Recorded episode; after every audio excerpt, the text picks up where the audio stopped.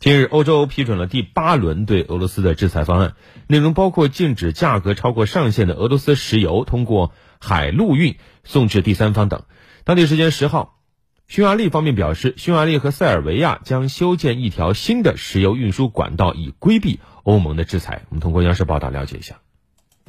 匈牙利政府国际事务发言人、国际交流与关系国务秘书科瓦奇佐尔坦表示。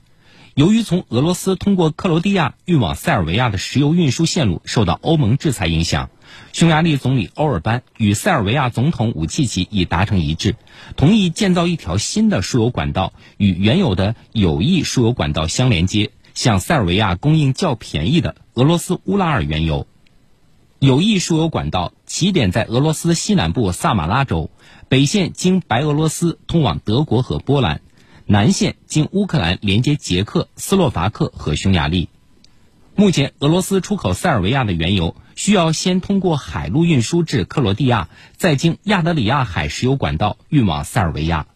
由于欧盟第八轮制裁方案中的制裁措施只针对海运石油，不适用于陆路管道石油，因此有益输油管道将不会受到制裁影响。匈塞两国新修建的陆上石油管道项目，通过与友谊输油管道相连接，以此规避欧盟的制裁措施。